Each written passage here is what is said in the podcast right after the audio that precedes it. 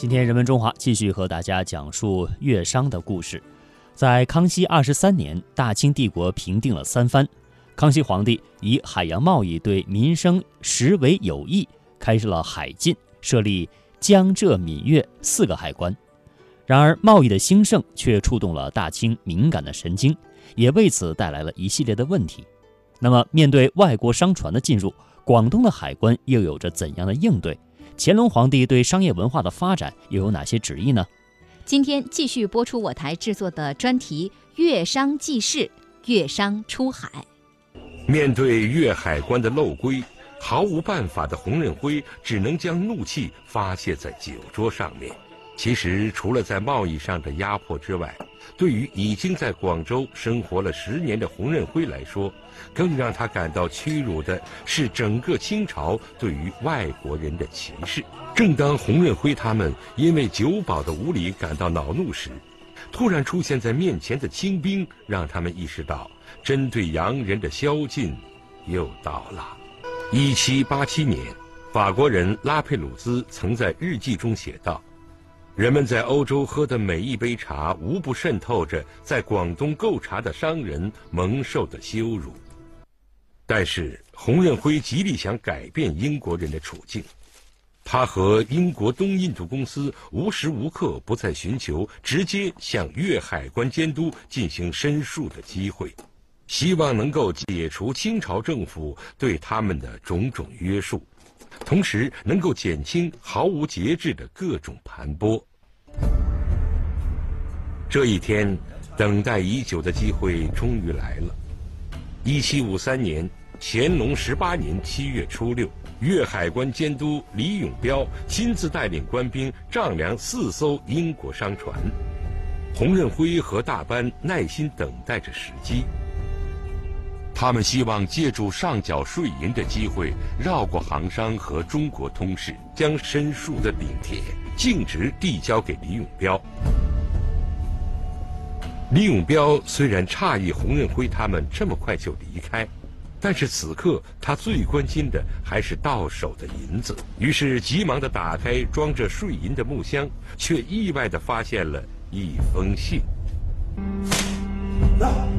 去让那只船的宝上查一查，是谁写的？是，岂有此理！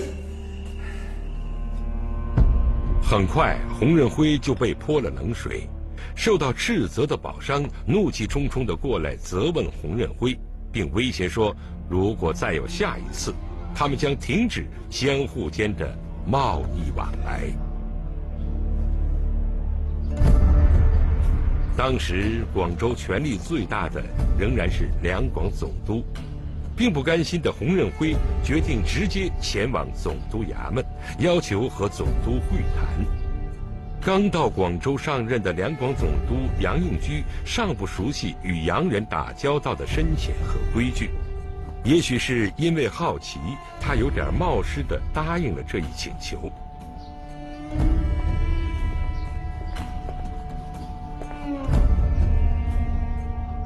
杨应居热情的态度给洪任辉他们带来了一丝假象，觉得这一次的行动也许会带来一些收获，而洪任辉能够不用翻译直接用中文交流，也让杨应居感到一丝意外。但是在谈话中，洪任辉却发现杨应居对他们的来意并不清楚，甚至都没有听说过什么丙帖。虽然对外国商人在广州所受的委屈有所耳闻，但是他并不感兴趣。洪任辉极力想表达自己的意愿，但是针对他们提出的请求，杨应居始终没有做出任何明确的答复。洪任辉并不知道。两广总督和粤海关监督都是沆瀣一气，因此没过多久，杨应居和李永彪一起颁布法令，不但没有满足洪任辉他们的要求，而且还更加加强了对他们的管理。杨应居和李永彪的这一做法，让洪任辉的幻想破灭了，他产生了离开广州的想法。既然粤海关的日子如此难过，为什么不去其他三个海关进行贸易呢？为了了解背后的原因，洪任辉对这四个海关进行了专门的研究。此时他才知道，原来广州在一千八百年前就已经是一个重要的港口。中国和外国贸易的通道被称为海上丝绸之路，而广州就是这条海上丝绸之路中非常重要的一站。明朝之后，广州更是成为了中国对外贸易中最大的港口，因此，在漫长的贸易历史中，广州已经具备了非常完备的经商体系。这也使得它成为了西方商船首选的黄金口岸。相比之下，另外三个港口不仅地理位置不具备优势，而且商业方面也没有这么深厚的积累，因此外国商船自然都不愿意光顾。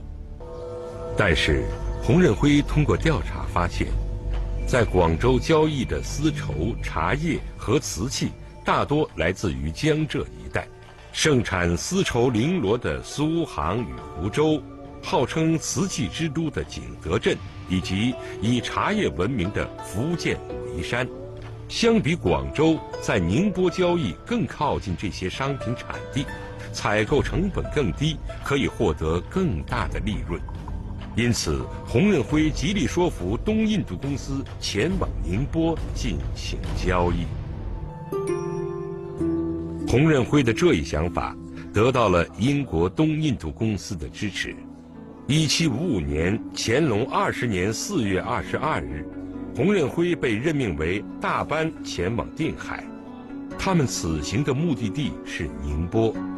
实际上，在一七三六年，洪任辉跟随诺曼顿号就到达过宁波，但是当时的宁波官员对他们并不待见。这么多年过去了，宁波的情况是否有所改观，他们不得而知。因此，在登上宁波码头之前，洪任辉的内心一直都忐忑不安。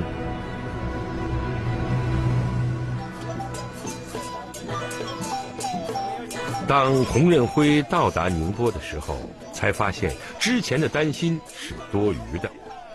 因为他们受到了前所未有的热烈欢迎，这让一贯受压迫、受敲诈的英国商人们多少有些受宠若惊。而更让洪任辉他们感到兴奋的是，这里有比粤海关更低的关税，而且在宁波采购的茶叶比在广州要便宜很多。回广州时，洪任辉带回了。满仓的中国货物，宁波之行的大获成功，使得洪任辉在英国人心目中地位大升。这一次，打通了沉寂近二十年的宁波港口，对于英国东印度公司来说，可以获得更多的利益。英国商人哈里生兴奋地写道：“一七四一年，弗林特先生的出现。”给东印度公司带来了一线希望。东印度公司广州委员会的主席也给予了洪任辉高度评价。从我们在宁波的成就中可以清楚地看到，我们的成功在于我们的人掌握了汉语。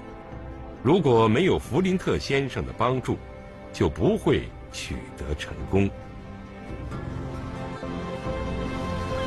英国商船的成功给其他国家带来了很多激励。此后两年，他们就削减了去广州的商船，而改道直驶宁波。乾隆十九年到广州的洋船有二十七只，乾隆二十年就减少到二十二只，到了乾隆二十一年变成了十五只。广州的外国商船逐渐减少。最紧张的当然是两广总督杨应居。你给我说说，为什么大部分的外国商船都去了宁波港交易？你再看，他说来广州的船比往年少了一半还多。你说皇上每年要在我们这儿拿不少银子，这样交易量减少了，收入减少，到了年根上，我拿什么给皇上交代？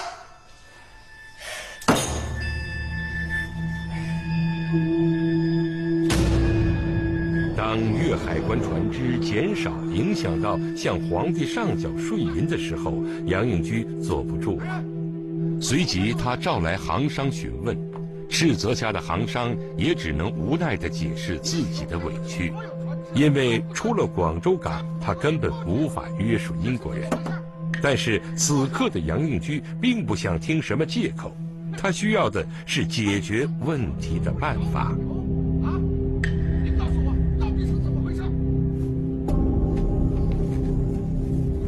正当行商在地图上向杨应居说明外国商人现在的贸易路径时，粤海关监督前来拜访。交谈之下，才发现两人忧心的是同一个问题：怎么向皇帝交代？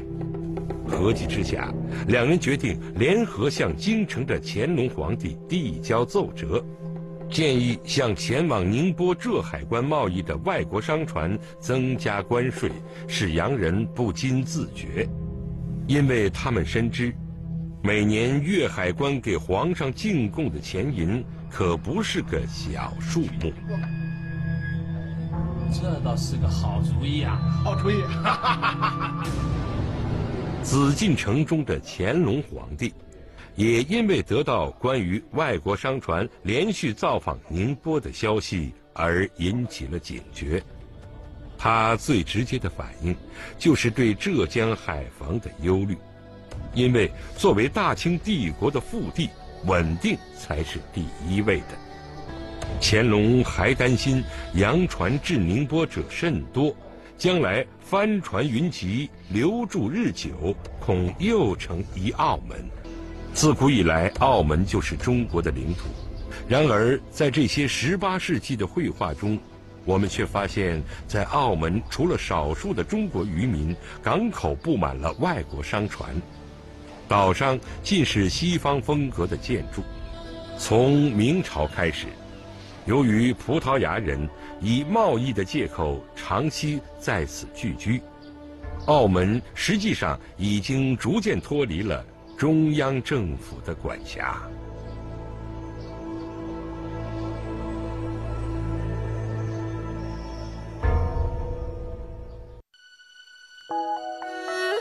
讲述中华人文经典，聆听先哲智慧之光，了解经典背后的故事，感受中华文化的魅力。中华古韵。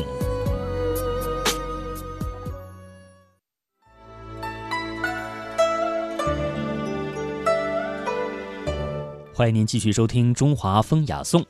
南京云锦是我们国家传统的丝质工艺品，有“寸锦寸金”的说法。那它的历史可以追溯到四百一十七年，在当时的国都建康，也就是我们今天说的南京，设立的专门管理织锦的官署，叫做锦署。那到现在呢，已经有一千六百多年的历史了。南京云锦木屐庄。木屐庄花手工织造技艺作为中国古老的织锦技艺最高水平的代表，于二零零六年列入首批国家级非物质文化遗产名录。二零零九年八月，地理标志产品云锦国家标准在南京通过国家级专家评审。二零零九年九月，成功入选联合国人类非物质文化遗产代表作名录。清代在南京设有江宁织造署。《红楼梦》作者曹雪芹的祖父曹寅就曾任江宁织造二十年之久。那有关这方面的情况，请听中华文化探员衣长新变的专题片段。呃，就名园林中不仅有别样的景致，更流露着文人的生活态度。大观园是红楼儿女的理想国，如梦的园林中。演绎着明清雅致生活的所有可能。宝玉啊，再做一副七言对联。绕堤柳借三高翠，隔岸花分一脉香。好妙，好妙啊！要春天开的白牡丹花蕊十二两，夏天开的白荷花蕊十二两，秋天开的白芙蓉花蕊十二两，冬天开的白梅花蕊十二两。将这四样花蕊，你把才下来的茄子皮儿削了，切成碎丁子，用鸡油炸了，再用鸡脯子肉和香菌、蘑菇、嗯新笋、五香豆腐干儿、各色干果子切成丁子，嗯用鸡汤煨了，用香油一收，再用糟油一拌，盛在坛子里，封严了。要吃的时候拿出来，用现炒的鸡瓜子肉一拌就行了。提莲、制药、品茗、佳肴、诗酒，大观园里的起居生活，在曹雪芹的笔下横空出世，源于现实中相似的生活体验。幼年在江宁织造府中的见闻，便是他脑海中的蓝本。前方到站，大行宫站，此站可到达江宁织造博物馆。The next station is 大行宫。大行宫是南京市中心的一个地名。清康熙五十四年，曹雪芹就出生于此。他在这里度过了秦淮风月亦繁华的短暂童年时光。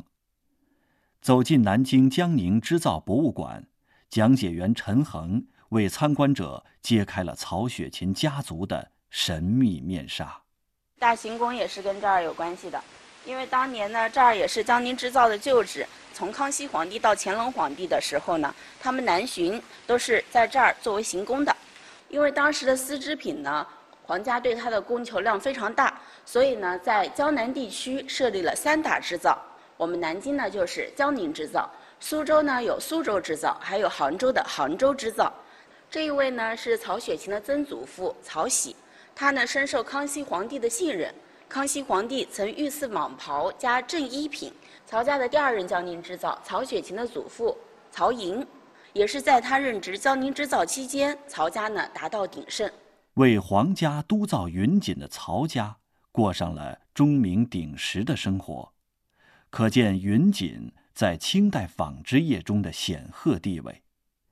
有“寸锦寸金”美誉的南京云锦，因其色泽绚烂、光若云霞而得名。那到了清朝时期呢，南京云锦发展就属于鼎盛时期了。这是我们这个大织机，它叫做大花楼提花木织机。这一架织机呢，一共有一千九百二十四个零件，使用的时候呢，需要上下两个工人相互配合，一天工作八个小时，也只能织出五到六厘米的长度。我们南京呢，还有一个非常有名的曲艺曲种，叫做白菊，它也是和云锦有关的演变而成的。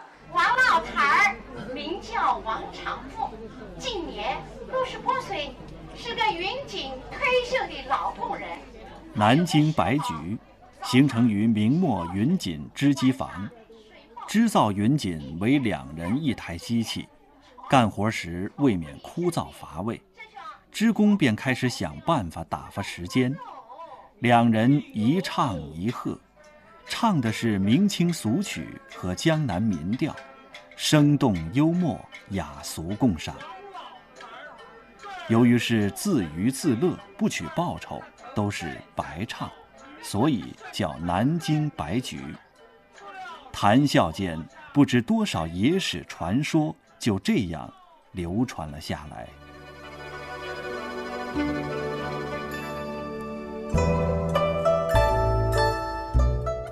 如今呢，只有云锦还保持着传统的特色和独特的技艺，一直保留着传统的提花木织木机的织造。这种靠人技艺编织的传统手工制造技艺呢，仍然没有办法用现代的机器来替代。下面时间，让我们通过专题来了解云锦的独特工艺和现在的发展传承情况。南京是江苏省省会，位于长江中下游，地跨长江两岸。城市面积约六千五百平方公里，人口八百多万，下辖十一个城区和两个郊县。江南嘉历帝金陵帝王州。南京历史悠久，是中国四大古城之一。公元前四百七十二年，越王勾践命范蠡在此建成，南京有了历史上的第一个名字——越城。从越城算起，南京的建城史已经有近两千五百年。而南京最早成为都城，则是从三国时期开始。之后，东晋、宋齐、梁陈也都先后在此建都，因此南京有六朝古都之称。又因为南唐、太平天国、中华民国在此建都，南京还有十朝都会之说。历朝历代为南京留下了四十多个名字：金陵、建业、建康、江宁、吉庆、应天等等。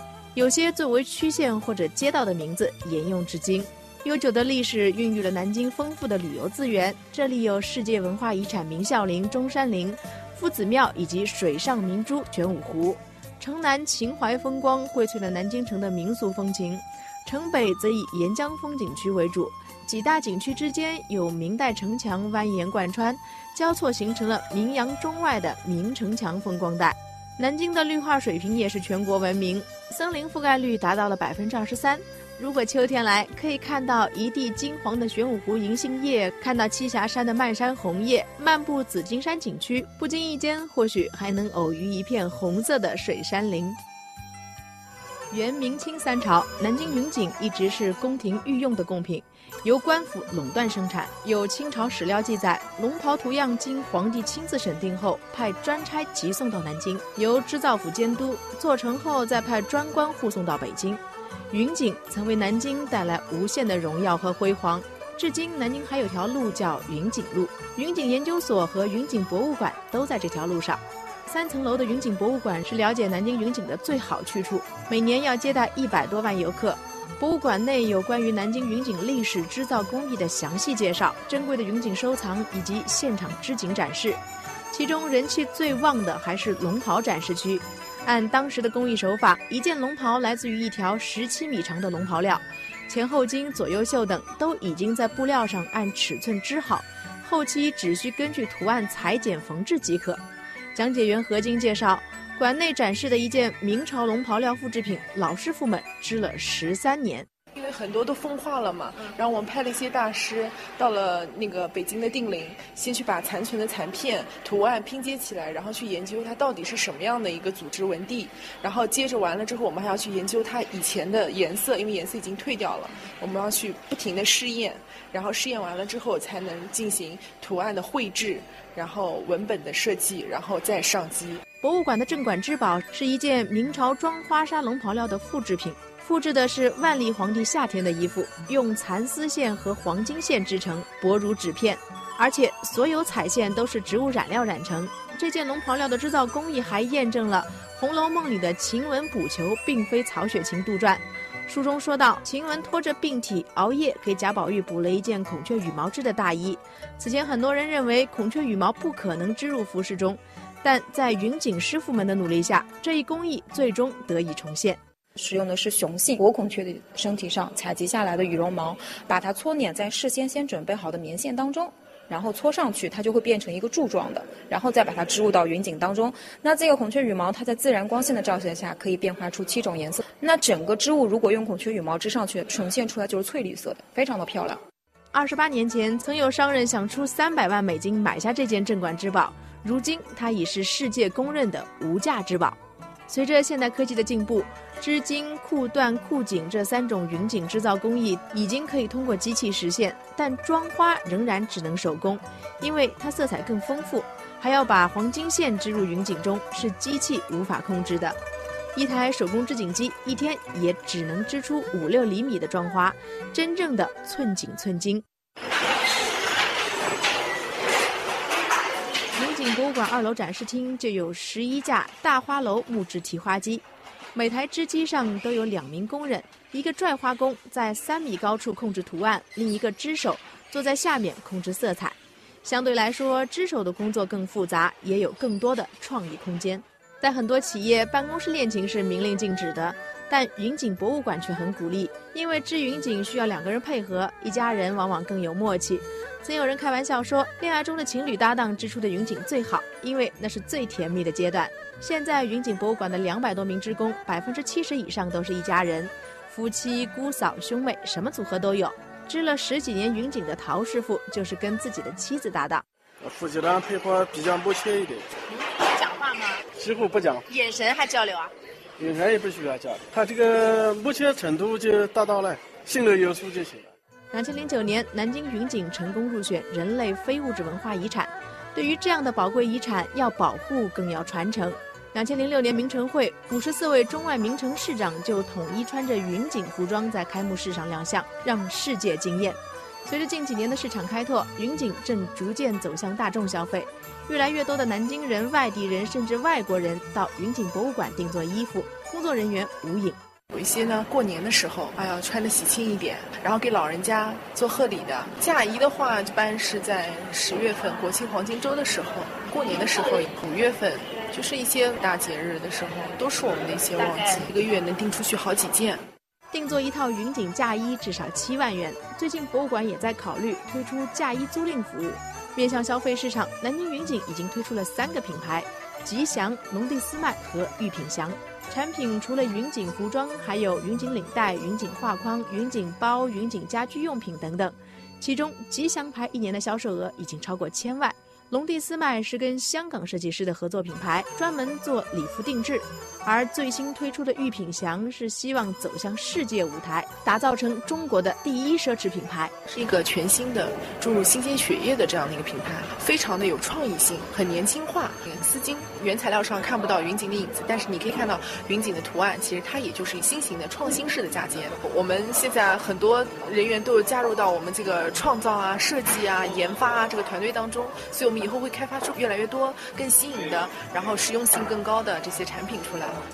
刚才呢说到了南京的云锦啊，那南京的云锦呢，用料考究之工精致，色彩瑰丽，图案多姿多样，集中了中国古代最精湛的丝织工艺，有着丰富的文化和科技的内涵，是公认的东方瑰宝，中华一绝。